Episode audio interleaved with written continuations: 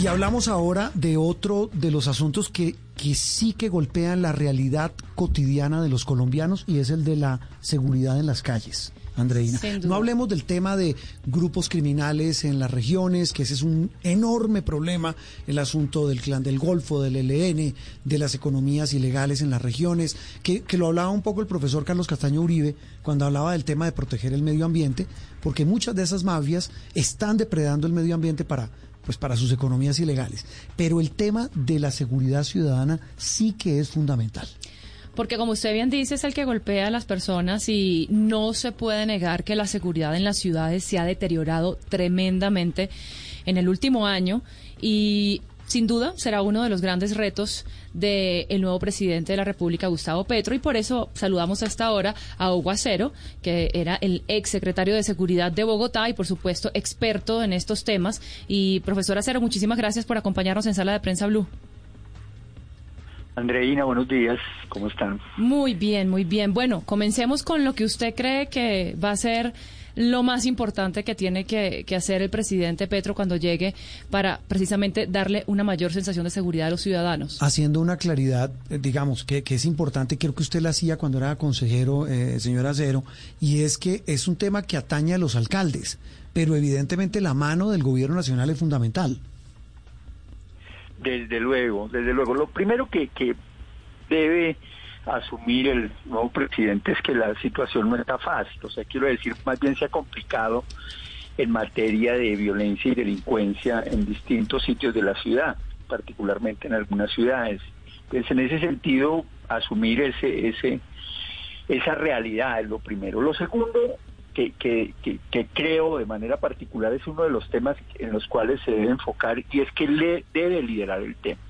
El presidente, además de ser comandante y jefe de las fuerzas militares, es el responsable del manejo del orden público en Bogotá, en, Colombia, perdón.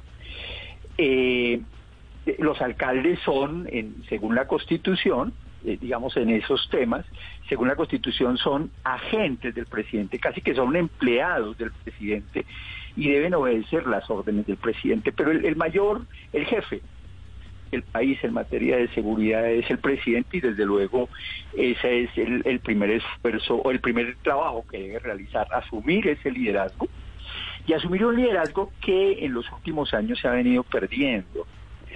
Eh, y es precisamente darle orientación global como país de cuál es la política de seguridad para asumir este tema y coordinar a nivel nacional algo más de 20 instituciones que tienen que ver con este tema y trabajar con todos los alcaldes y gobernadores de manera cooperativa, de manera coordinada, porque es que eso casi aquí nos hemos convertido en que suceden los hechos graves y después de que suceden eh, hacemos el Consejo de Seguridad. ¿Ya para qué? Después de la matanza, después de la explosión, ¿ya para qué?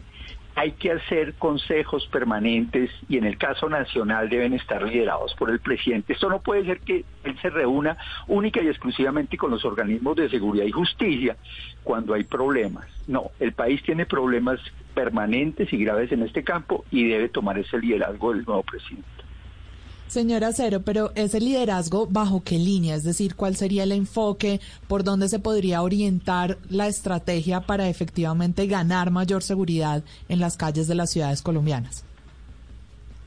Yo diría que en calles y en, sectores rurales, pues basta ver, digamos, las regiones como el Bajo Cauca, Chocó, Nariño, la frontera con, con Venezuela que, ya tienen problemas bien graves. El enfoque básicamente es precisamente reconocer la complejidad de esos problemas, recoger los distintos diagnósticos que tienen las instituciones como las fuerzas militares, la policía, eh, la fiscalía e inclusive eh, a nivel regional algunos gobernadores y alcaldes. Y a partir, digamos, de esos de ese análisis eh, tomar decisiones y comenzar a exigir resultados. Yo creo que el presidente todavía no nos definiría, salvo el plan de desarrollo, el plan de, gobierno que planteó durante la campaña, no nos ha definido, digamos, cuál va a ser la estrategia para enfrentar grupos criminales tan organizados, tan organizados como los que tenemos en este momento. Y ese es otro, otro tema que debe estar presente ahí. Tanto el Estado, en este caso el gobierno, como los analistas, como los propios periodistas, debemos hacer una relectura de los grupos criminales que hay, porque es que no estamos ante los mismos grupos guerrilleros ni paramilitares de comienzos de siglo. Estamos ante estructuras criminales que se dedicaron al narcotráfico, eso que llamamos hoy paramilitares no están combatiendo ningún grupo guerrillero como sucedía a comienzos de siglo, eso cambió, se dedicaron exclusivamente al tema del narcotráfico y el único grupo guerrillero, eh, desde mi opinión, el único grupo guerrillero que queda es el ELN. Las disidencias se dedicaron exclusivamente al narcotráfico. Hasta ahora no le hemos oído una declaración política como grupo político. No, quieren seguir la guerra, pero la guerra defendiendo sus intereses básicamente ligados al narcotráfico y otras rentas criminales. Sí. Eh, mire, eh, doctor Acero, eh, ya para terminar, tal vez un punto clave es recuperar la confianza en una institución como la policía. Y ahí surge una, una duda enorme. el candidato Gustavo Petro, hoy presidente electo, fue muy crítico del papel de la policía, especialmente en las manifestaciones del año pasado y antepasado. Recuerde pues todo lo, lo que derivó a usted, le tocó en buena medida, eh, digamos, sobrellevar ese peso, ese potro en Bogotá. ¿Cómo hacer para juntar a un presidente que públicamente ha dicho, en su momento lo manifestó como candidato, no tener confianza en la policía. Incluso le ha dicho que va a acabar el SMAT, lo dijo en campaña.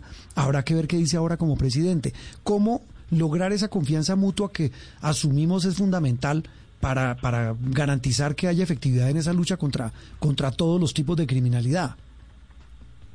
Bueno, es comprensible que como parlamentario o como candidato haga ese tipo de críticas. Como presidente es su policía. No, no, es a otro precio, claro. Es a otro precio. O sea, ya eso es completamente distinto. Y su policía debe hablar con la policía. Ojalá no se, no se convierta en una discusión pública, porque eso sí es una relación que se rompe fácilmente y comienza a crearse problemas.